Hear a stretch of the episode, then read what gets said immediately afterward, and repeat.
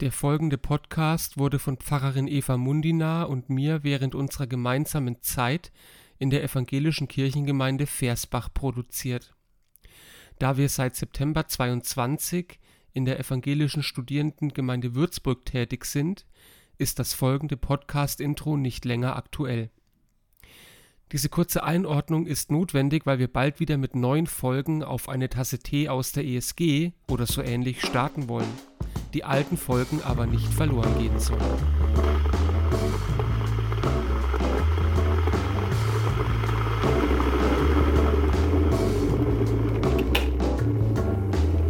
Okay, jetzt noch schnell das Teewasser aufgießen.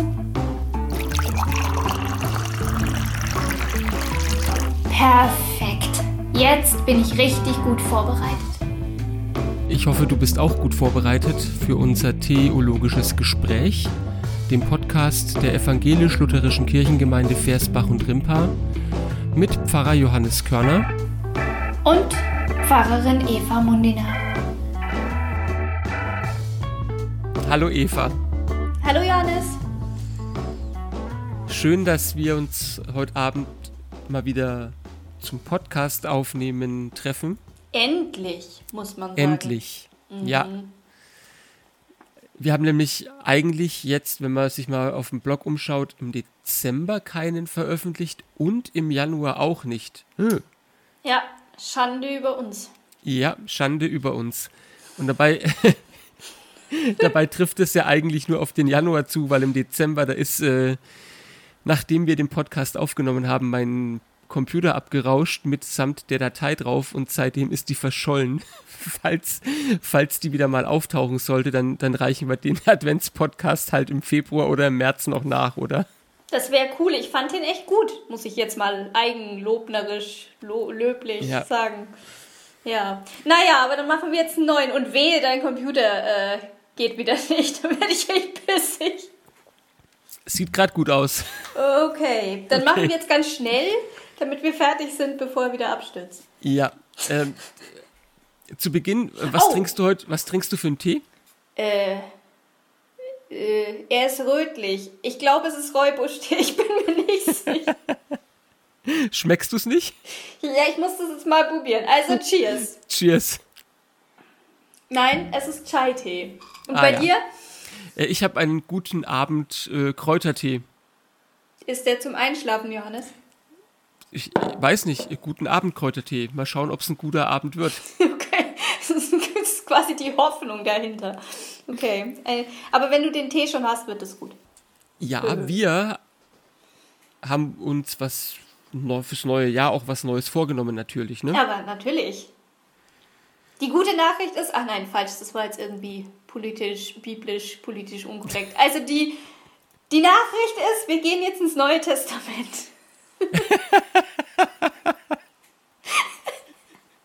Die gute Nachricht ist, wir gehen ins Neue Testament. Okay. Klingt vor dem Hintergrund, dass wir uns, glaube ich, fünf Podcasts lang mit dem Alten Testament äh, beschäftigt haben, auch nur halb schräg. Ja, eben. Äh, genau, darum sage ich doch. Also gut, auf jeden Fall, äh, Ende jetzt. NT, Neues Testament, und zwar Gleichnisse haben wir beschlossen. Ja, ein ja. schönes Thema, oder? Ganz bestimmt. Ganz bestimmt. Was kennst du denn eigentlich für Gleichnisse? ähm, naja, der verlorene Sohn ist so ein Klassiker, oder? Wenn du schon mit dem verlorenen Sohn anfängst, dann kenne ich noch das Gleichnis vom verlorenen Silbergroschen. Oh ja, und vom verlorenen Schaf. Also die Trilogie vom Verlorenen. Vom so Verlorenen. vom Verlorenen. Ähm, ja, was gibt es noch für Gleichnisse? Ich finde es immer, ich finde es immer ganz schwierig, weil ich glaube, wenn ich länger darüber nachdenke, fallen mir schon einige ein, aber jetzt so spontan, da bin ich immer so, äh, was es denn jetzt noch? Also ja, das ist so diese Impro-Starter, ne? okay. Ja, also mir fällt noch ein, da hatten wir ja auch schon mal im Vorfeld drüber gesprochen, das Gleichnis vom armen Lazarus und vom reichen Mann. Ja, ja, und vom reichen Kornbauern gibt es auch ein Gleichnis. Und dann gibt es noch äh, das Gleichnis vom Senfkorn. Ja. Und ähm, vom, vom Weinberg. Aha. Oder? ja, weiß ich nicht. Kann schon sein. Kann schon sein. Es gibt viele Gleichnisse, vielleicht gibt es da auch eins ja, die von Weinberg. Im, also die, Ach so, die Arbeiter, die Arbeiter im Weinberg. Im Weinberg. Ja. ja, ja. Oh Mann, ey, jetzt hatte ich ja. im Moment echt, huh. also die Arbeiter im Weinberg. Ja, die Arbeiter im Weinberg. Und dann, äh, ähm, ja, genau. Gibt es noch eins vom Hochzeitsmahl auf jeden Fall? Oh ja, auf jeden Fall. Das stimmt. Und ähm, das von den Jungfrauen. Oh ja, stimmt. Ja, genau die. die mit, dem, mit, dem, mit den Lampen und so. Mit den Lampen.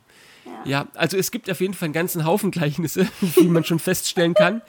Äh, wir wollen jetzt, äh, wir wollen auf keinen Fall alle behandeln, ne? Wir haben so gedacht, nein, so wollen wir nicht, weil ich so will 20 oder 30, ne? Ja, genau, so 20 oder 30 und dann sind wir durch. Kein Problem.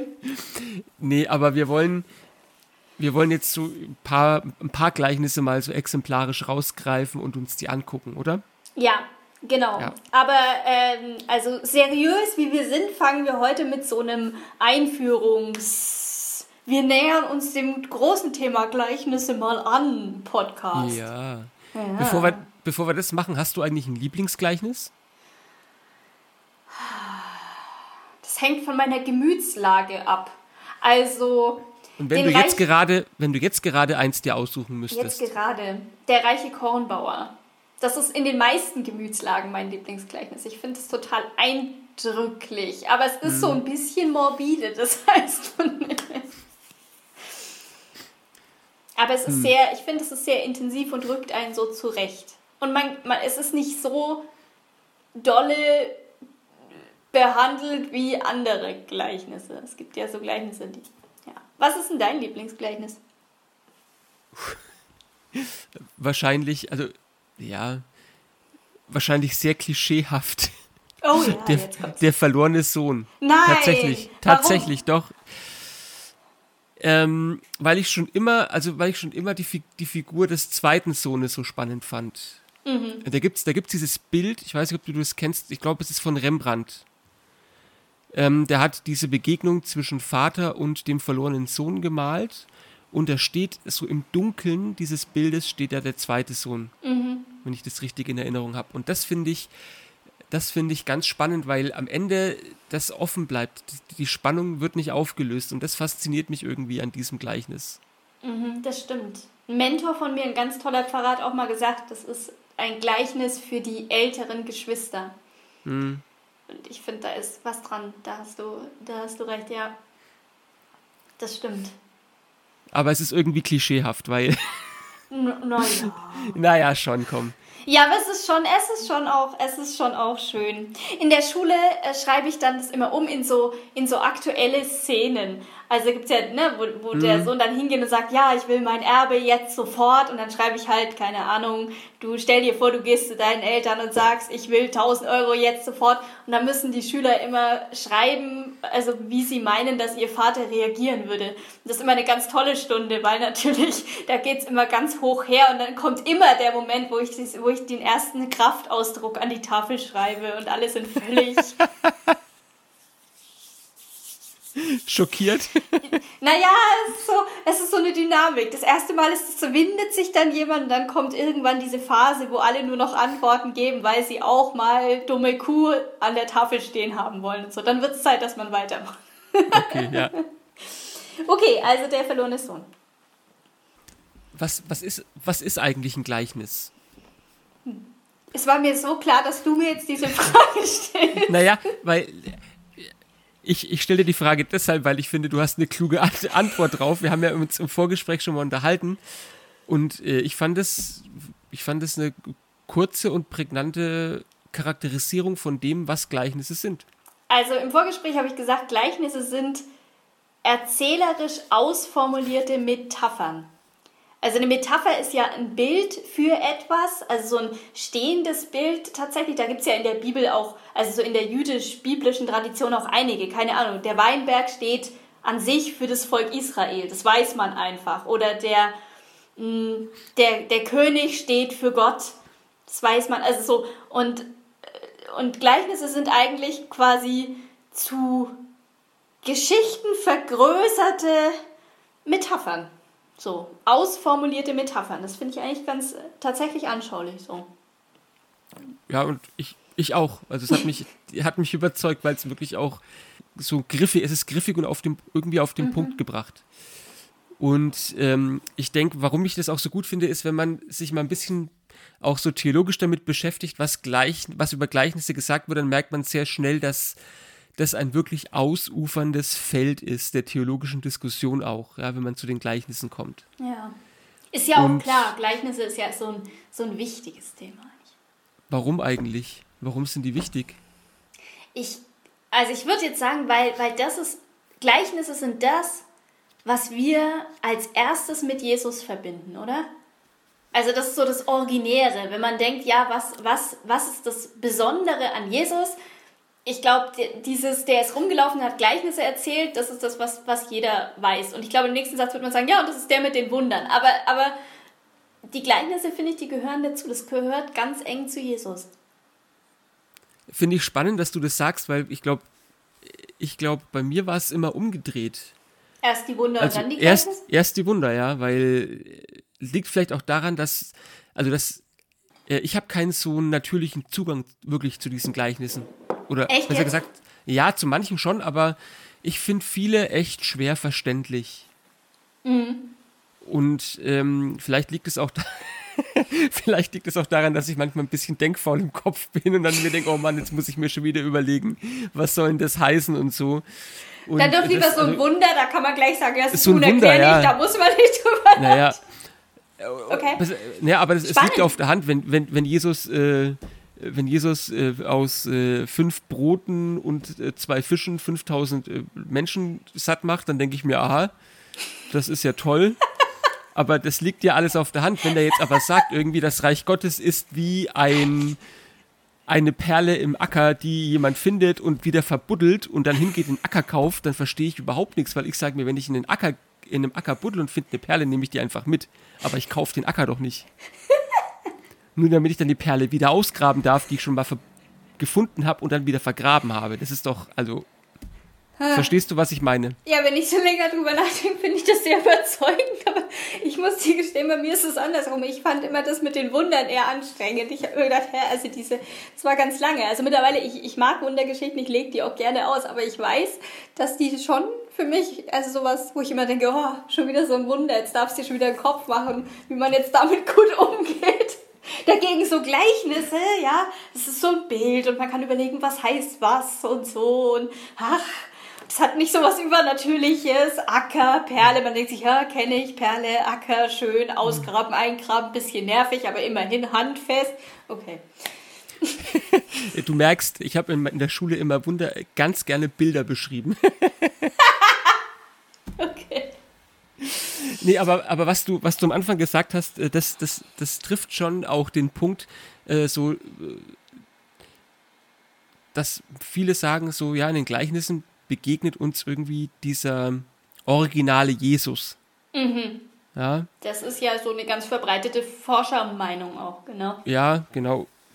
Und ähm, also ne, jetzt war wirklich eine Zeit lang so, dass man gesagt hat, in den Gleichnissen begegne ich dieser Ipsissima Vox, dieser ureigensten Stimme Jesu. Also wenn ich was über diesen ja. historischen Jesus wissen will, dann schaue ich mir die Gleichnisse an. Ja, ja dann weiß ich. Sag ja, dann erklärt das erklärt auch, ne, warum man an den Gleichnissen auch so stark gearbeitet hat. Also man hat einfach lange da alles versucht, man war ja lange in der historischen Forschung so, dass man versucht hat, einen Text zu nehmen und alles auszuscheiden oder wie so zwiebelmäßig abzuschälen, was später hinzugekommen sein könnte und dann eben zu diesem originären Kern zu kommen. Ich glaube, mit den Gleichnissen hat man das wirklich exzessiv betrieben. Hat man immer gedacht, jetzt findet man die Worte, die wirklich original so von Jesus sind. Das hat sich bis heute jetzt ein bisschen wieder auch gewandelt. Also es sind andere, andere Zugänge zu den Gleichnissen dann auch ähm, in den Vordergrund getreten, also weniger diese Frage oder weniger dieser Versuch, wirklich diese originale Jesus-Stimme freizulegen, sondern eher dann auch auf zum Beispiel eben so das soziale Umfeld in den Gleichnissen zu gucken, auf den Kontext und solche Sachen. Ne? Also das ist ja so Teil der generellen Entwicklung, also von wie gehe ich mit dem historischen, mit der Frage nach dem historischen Jesus, also mit dem mit der tatsächlichen Person um. Und ganz platt kann man sagen, man hat lange, lange geschält und hat dann irgendwann festgestellt, ähm, der Jesus, der da rauskommt, ist immer genau so, wie sich der Mensch, der die Schälung vornimmt, Jesus vorher schon vorgestellt hat. Also, hm, und dann kam man zu dem Ergebnis, es ist vielleicht nicht so eine gute Herangehensweise und deswegen, äh, ja, sagt man jetzt halt, was ist mit sozialem Umfeld, was ist mit Kontext so. Ja. Und ich glaube, was man auch festgestellt hat, ähm, es gab ja auch mal diese Tendenz in der Auslegung zu sagen, okay, es gibt die Gleichnisse, die haben genau diese eine einzige Bedeutung. Also diese eine Aussage, die sie transportieren wollen. Und ich glaube, was man eben, wie du es vorhin auch gesagt hast, mit diesen Bildern, Bilder sind ja immer offen für verschiedene Deutungen, sage ich mal, ne? Mhm. Genau, weißt du, also, was ich meine? Mhm, also am Anfang, ich stelle mir das immer wie, ich glaube, ich habe auch mal so Grafiken gesehen, wie so, ein, wie so ein U, ja. Also man hat da unten so den einen Punkt, wo sich Bild und, also wo Bild und Sache dann zusammen also ein, ein, ein, es geht um ein Bild, das für eine Sache steht. Ich glaube, das war ja. so die Idee. Und davon ist man, Gott sei Dank, finde ich auch. Also das ist, naja Gott, also einfach zum Glück, weil es den Gleichnissen so viel gerechter wird. Man ist davon wieder weggekommen und sagt, okay, man hat natürlich diese eine Hauptaussage, klar, das Himmelreich ist wieder. Da ist ja schon klar, was soll die Hauptaussage sein. Aber es gibt in so einem Gleichnis eben verschiedene Punkte, die man auslegen kann. So, und wie du sagst, es hat eine Offenheit, klar. Mhm. Genau, und um das zu verstehen, das hast du schon angesprochen, gibt es Ansätze, dass man sagt, man schaut mal auf den sozialen Kontext zum Beispiel. Also, wo kommen die Gleichnisse her? Ähm, zu welcher Zeit sind sie entstanden? Wie waren die Überzeugungen damals? Solche Dinge. Welche, welche Menschen werden beschrieben und wie sieht eigentlich auch die, die Lebenswirklichkeit der Menschen aus? Das wird ja da kommen wir vielleicht auch jetzt schon ein bisschen auch ähm, ja, zum nächsten Punkt einfach, was kennzeichnet eigentlich Gleichnisse? Ich glaube, da spielt es ja auch eine Rolle. Mhm, mach mal, ja. ja. Ich mein, ja, wir haben ja uns auch schon mal äh, ausgetauscht drüber und wir haben jetzt einfach mal so vier Kennzeichen mal aufgestellt, die, so war jetzt unsere Meinung zumindest, auf relativ viele Gleichnisse zutrifft. Also es ist ja. auf jeden Fall, in der Regel, in der Regel sind Gleichnisse kurze Erzählungen. Manchmal Richtig. sogar sehr kurze, manchmal ein bisschen längere, aber kurze Erzählungen, die eine alltägliche Erfahrung berichten. Also du hast ja vorhin jetzt auch schon gesagt gehabt, keine Ahnung, mit dem Ackerkauf. Klar wird es dann manchmal, der Alt, das Alltägliche wird durchbrochen, eben indem der dann hingeht, der buddelt da drin rum, findet was und kauft den Acker. Vergräbt es davor wieder. Das ist vielleicht so das, wo es durchbrochen wird, aber die Vorstellung, Menschen gehen irgendwo hin, kaufen den Acker, ist eine alltägliche Erfahrung. Oder die Arbeiter im Weinberg. Die Tagelöhner, die dann irgendwo sich verdingen und dann für einen Tag irgendwo arbeiten. Alltägliche Erfahrung. Und dann äh, haben wir gesagt, es sind paradigmatische Geschichten. Mhm. Ja, also die laden zur Identifikation auch ein. Ja, genau. Also paradigmatisch heißt einfach, es sind keine ähm, ausgeformten Figuren. Also in der Gleichn in Gleichnissen steht, es war, naja, ein Vater und ein Sohn. Da steht nicht, und der Vater hieß Gerhard und der war äh, 79 Jahre alt und der Sohn aß am liebsten Apfelstrudel. Also das sind so wie so Figurenhüllen, in die man sich gut ein, einfinden kann. Das ist, glaube ich, gemeint, ne? Ja. Und Abbruch nach der Pointe. Also sprich, wenn dann das passiert ist, worauf es ankommt, dann ist das Gleichnis auch einfach zu Ende. Das hast du ja auch angesprochen beim verlorenen Sohn. Da wird nie erzählt, wie das denn dann mit dem großen Bruder weitergeht und ob die sich wieder vertragen haben und so, sondern es ist einfach vorbei in dem Moment, in dem das Entscheidende gesagt worden ist.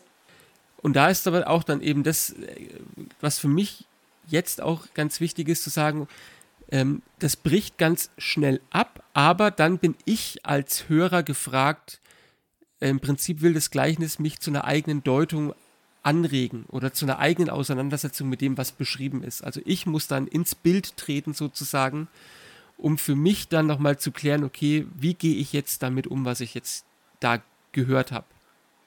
Ja, das stimmt, weil das Gleichnis halt, ne, das bricht so ab und man bleibt eigentlich mit dieser Ja- und Jetzt-Frage. Genau, und in, ganz, also ganz oft werden die ja auch nicht erklärt. Es gibt in der Bibel wenige Ausnahmen, also eine der bekanntesten ist das Gleichnis vom vierfachen Acker da wird das Gleichnis eben beschrieben und dann äh, wird erzählt, die Jünger haben es nicht verstanden und dann fängt Jesus an, es zu erklären. Mhm. Aber in der Regel sind diese Gleichnisse ja ohne diese Erklärungen. Ja. So, also muss ich dann eben dann da hineintreten und da ist dann keiner, der mir sagt, und übrigens, das Getreide, das unter die Dornen fällt, das ist irgendwie, die hören das Wort Gottes, aber dann kommen die Sorgen und die ersticken das und so, ne? Mhm. Das ist bei ganz vielen Gleichnissen ja nicht der Fall. Ja, so, sondern ich diese, diese, machen, genau. Genau, diese Deutung, diesen Deutungsakt, den muss ich selber dann im Prinzip ähm, vollziehen. Genau, und man merkt, wie es wieder zurückgeht. Also für diesen Deutungsakt ist es halt wichtig, also kann es wichtig sein, dass mir klar ist, wie sind die sozialen Gegebenheiten. Also mir muss klar sein, dass Tagelöhner etwas ganz Normales waren damals. Mhm. Also weil wenn wir heute drauf schauen, dann sagen wir womöglich, also wenn wir das Glück haben, so aus der gehobenen Mittelschicht zu kommen, sagen wir, legen wir es sonst versehentlich aus in, keine Ahnung, das sind ganz fürchterlich randständige Menschen und das ist, also dann kriegt es einen ganz anderen Touch und eben zu wissen, hey, viele Menschen haben damals ihr Geld so verdient, das war etwas Normales, dann, mhm. dann ändert sich, ändert sich die, die Deutung einfach, genau. Oder, Oder auch, ja, wir haben ja auch die, das äh, Gleichnis, das haben wir noch gar nicht genannt, das ist auch so ein bekanntes vom, vom ähm, Sam, äh, Samariter. Verdammt. Ja, beim, der? barmherzige Samariter. Danke, gar nicht der Tapfere, der barmherzige Samariter. Beim Tapferen muss ich immer ans tapfere Schneiderlein denken. Ja, und das glaube ich. Doch. Also der barmherzige Samariter. Ähm, da, also wir, ja, wir, ich finde, wenn wir das so hören, dann identifizieren wir uns ganz oft mit diesem Samariter. Ja, so dieses, mhm. da liegt einer und dann sollst du helfen. Aber wenn man wirklich überlegt, was, wie ist das, wie war das zu der Zeit, als Jesus das Gleichnis erzählt hat, da muss man sagen, wenn ich ein Jude war, dann konnte ich mich nicht mit diesem Samariter oder Samaritaner, ist es ja eigentlich, identifizieren, weil das sind Feinde gewesen. Mit dem habe ich mich nicht identifiziert. Das heißt aber, ich habe mich, es blieb ja dann nur, entweder ich identifiziere mich mit jemandem, also mit dem Levit und so, der einfach vorbeigegangen ist, oder ich muss mich mit dem identifizieren, der auf der Straße liegt. Und das mhm. muss man jetzt gar nicht ausführen, aber schon wenn man das so sagt, wird klar, wie plötzlich die Aussage dieses Gleichnisses sich eigentlich ziemlich stark ändert, je nachdem, ja, deswegen kann es gut sein, die sozialen, den, den Umfeld zu betrachten, aber man merkt schon auch, es ist vielleicht auch manchmal macht es ein Deutungsreichtum, das, das, Stück, den Stück, das Stück Text auch da rauszuheben und zu sagen, okay, damals war es so, aber wir heute, wir lesen es anders. Mhm. Und auch das ist ja was, was dann in der Forschungsgeschichte passiert ist, nämlich äh, in dem, was wir Rezeptionsästhetik nennen. Das ist ein riesiges Wort, heißt einfach, man betrachtet das Gleichnis als Ganzes und so als poetisches ähm, Werk oder als Kunstwerk. So, und man schaut an, wie ist das gebaut und was kann uns das heute sagen, wo kann sich ein Leser reinversetzen und was passiert dann.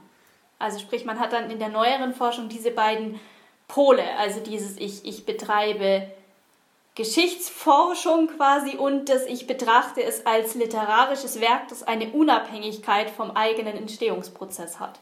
Ja. Das sind so die zwei Pole. Wenn du mich fragst, das nehme ich gleich voraus, ich bin immer für eine Vermittlung. Ich finde es gut, beides zusammenzuhalten, um die Frage vorauszunehmen. du sagst, und was hältst du davon? Also das ja. halte ich davon. ja, ja ich, ich bin ja immer jemand, der eher den historischen Zugang, sag ich mal, sucht. Ja, aus einer theologischen Perspektive würde ich sagen, wähle ich immer den historischen Zugang.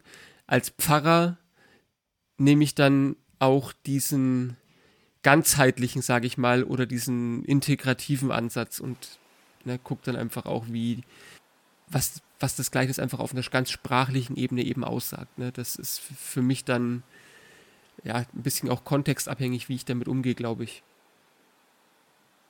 Mhm, ich finde es halt wichtig, sich klarzumachen, wie, wie man jetzt damit umgeht. Mhm. Also egal in welchem Kontext, finde ich, ist es der also man muss einfach ehrlich sagen, okay, wie mache ich es jetzt? Und ich, also mir ist wirklich am liebsten so ein Mischweg, zu gucken, okay, wo kommt es her, was bedeutet es, aber dann schon einen starken Aspekt auf, ähm, es ist, guck mal, wie großartig es gebaut ist. Ich finde, das ist schon, das hat was. So, jetzt wollen wir aber nicht nur ähm, so auf dieser Metaebene bleiben, sagen, was Gleichnisse sind und wie welche Kennzeichen die haben, sondern wir haben auch uns noch ein ganz kurzes Gleichnis für heute ausgesucht, das wir nochmal miteinander anschauen wollen. Ja. Vom Sauerteig nämlich. Das Gleichnis vom Sauerteig. Magst du das mal vorlesen? Hm. Ein anderes Gleichnis sagte er ihnen, also sprich Jesus.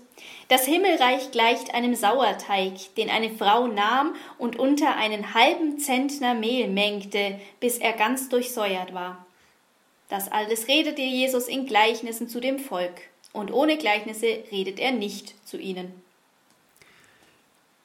Super, das ist genau so ein Beispiel, was ich vorhin gemeint habe. Das liest man oder ich lese das und denke mir, was, was will er mir jetzt damit sagen? Oder was will mir der Text mit diesem Gleichnis sagen? Es ist wirklich ganz kurz, aber wir können mal diese, diese vier Kennzeichen daran mal durchgehen, glaube ich. Ne? Also ich habe ja gerade schon gesagt, es ist eine ganz kurze Erzählung, ein Vers, glaube ich. Es ist, ist wirklich ne? kurz. Ich habe jetzt auch im ja. Lesen gemerkt, man denkt wirklich so, hups, ist das schon vorbei. Ja. Dann, es ist eine alltägliche Erfahrung, also damals, ne? Ich meine, äh, heutzutage wissen, glaube ich, viele nicht mehr, wie man Sauerteig macht, aber damals, gehe ich mal davon aus, wussten die Leute, ähm, wie man Sauerteig macht, ne? Also, so.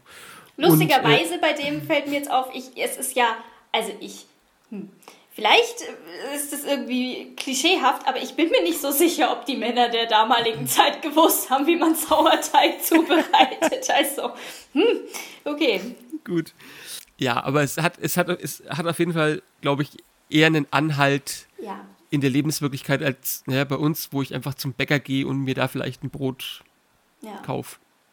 Ja, eine paradigmatische Geschichte, ja, ist auch wieder so, es wird halt von einer, einer Frau das genau. kann irgendeine oder alle Frauen der damaligen Zeit, ja, so. Ja. Ne?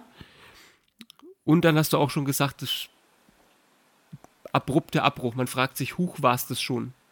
Ja, es ist sogar so, dass man irgendwie denkt, man, man sucht sogar so ein bisschen die Pointe, oder? Man denkt sich so, huch. Ja.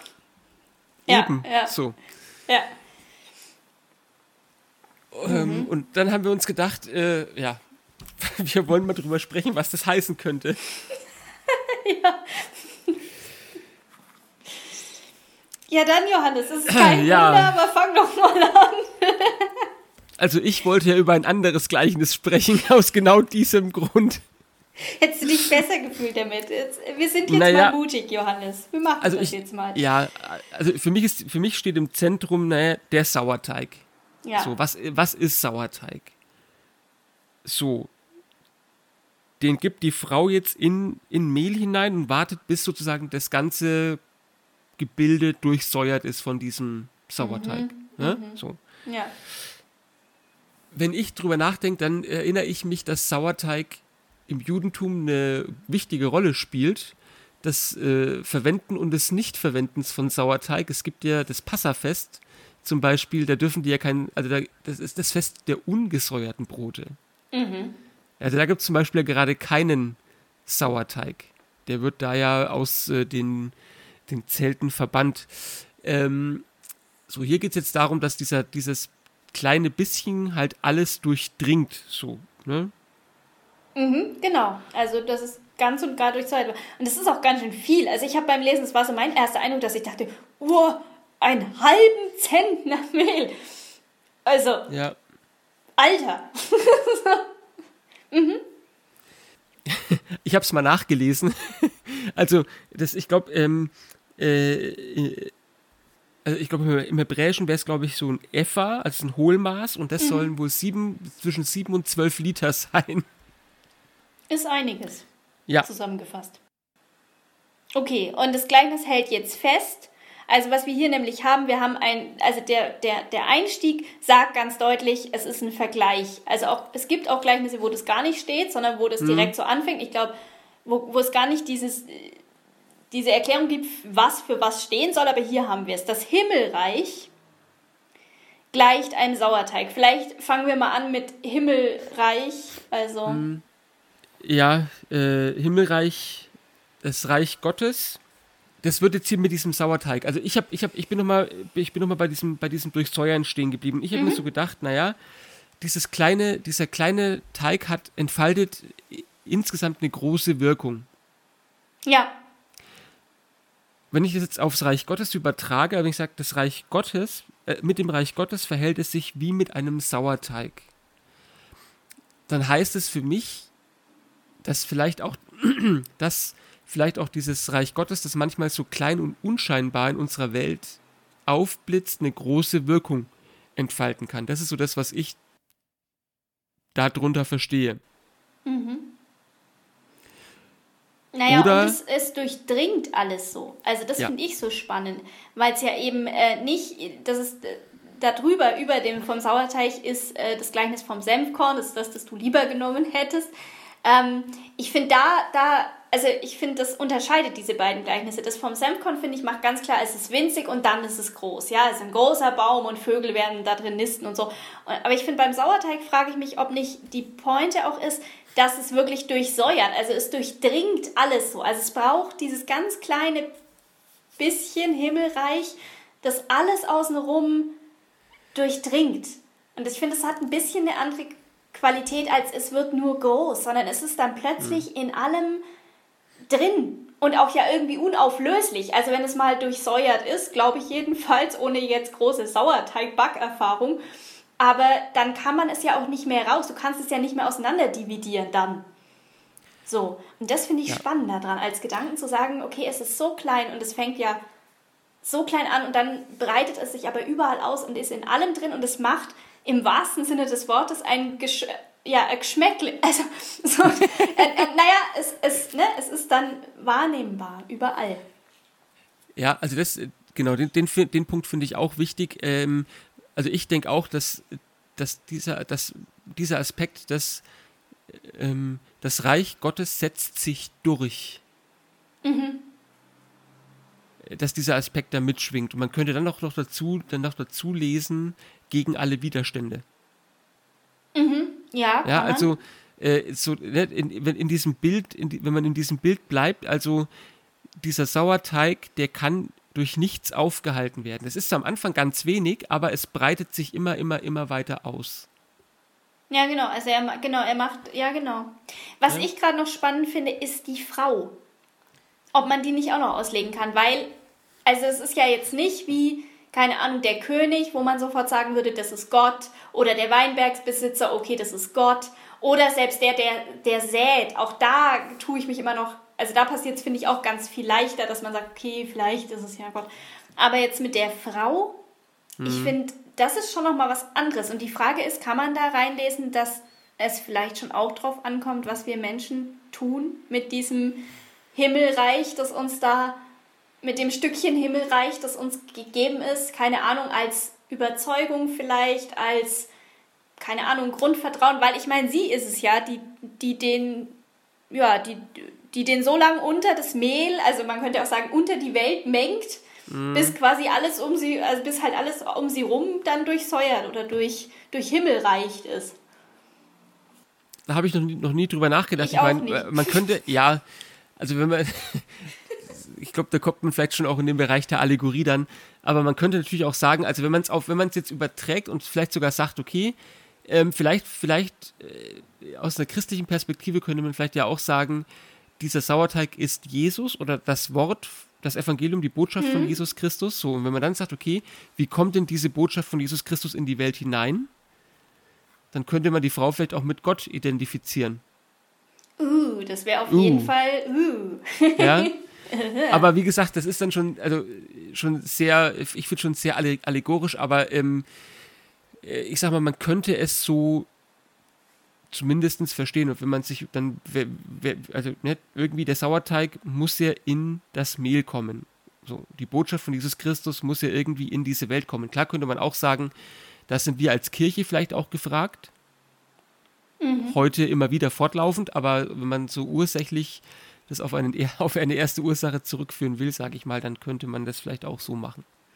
Ja, also für die Kirche zumindest, das ist auch nicht mehr ursprünglich. Also ich finde, was wir jetzt machen, daran ja. merkt man deutlich, dass es jetzt eher rezeptionsästhetisch gearbeitet. Ja, also wenn man, wenn man so vom, vom direkten Kontext hergeht, würde ich, würde ich, würde, kann ich mir schlecht vorstellen, dass jemand wirklich sagen würde, hey, diese Frau steht für Gott. Ja. So, aber, und deswegen, genau, aber in dem Moment, in dem wir uns da rauslösen und sagen, hey, wir heute hätten die, die Freiheit, uns zu trauen, zu sagen, vielleicht steht diese Frau ja für Gott, dann passiert mhm. plötzlich was. Ja, also deswegen, das, und da merkt man auch, dass das schon was austrägt, weil allein schon dieses Gedankenexperiment, vielleicht steht ja die Frau für Gott, die macht was mit einem, weil sie nämlich mal aufbricht, hey, Gott, der Vater ist ein Bild. Es ist nur ein Bild. Und wir haben uns da sehr dran gewöhnt. Ja, klar, Gott, der Vater, der Vater von Jesus Christus. Ne, ne. Aber faktisch ist es nur ein Bild. Und man kann genauso gut sagen, Gott die Mutter, Gott die Frau mit dem Sauerteig, keine Ahnung. Also, das finde ich gerade spannend. Wenn man, wenn man jetzt auf der Spur bleibt mit ähm, uns, dass wir als, als Gläubige sozusagen dieses, diese Botschaft in die Welt tragen und es sich durchsetzt, da finde ich das auch nochmal noch mal einen beruhigenden Gedanken zu sagen, ich muss, also ich muss das nicht tun. Ich kann das letztendlich gar nicht tun. Alles, was ich tun muss, ist sozusagen dafür zu sorgen, dass das Wort Gottes in diese Welt kommt und dann alles andere passiert von selbst. Es ist was, mhm. Befreien, was Befreiendes, ja. Ich bin befreit von dieser Last, okay. Ja, aber wenn ich nicht hart genug sozusagen für Gott arbeite oder wie auch immer, dann passiert in dieser Welt nichts. Nö. Der Sauerteig, das Wort Gottes setzt sich durch. Mhm. Wenn es mal. es in, ganz durchsäuert war, genau. Ja.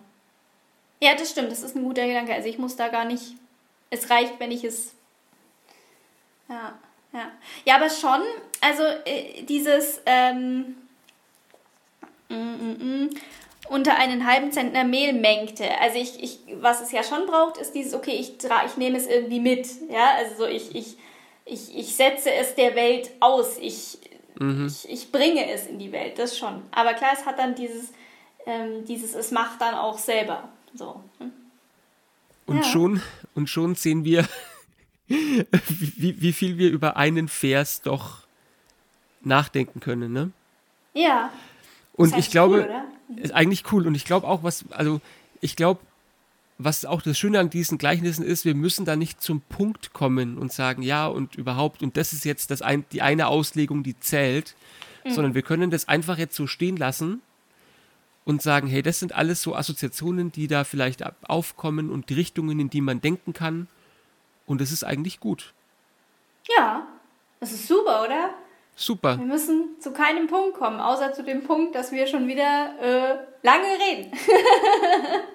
Über einen Vers, das ist schon.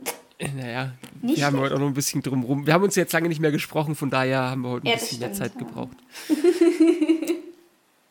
Gut, aber sollen wir dann hier mal sagen, wir, wir machen mal einen Punkt ja, nachdem wir festgehalten haben, dass wir keinen Punkt machen müssen, machen wir jetzt hier mal freiwilligerweise einen Punkt.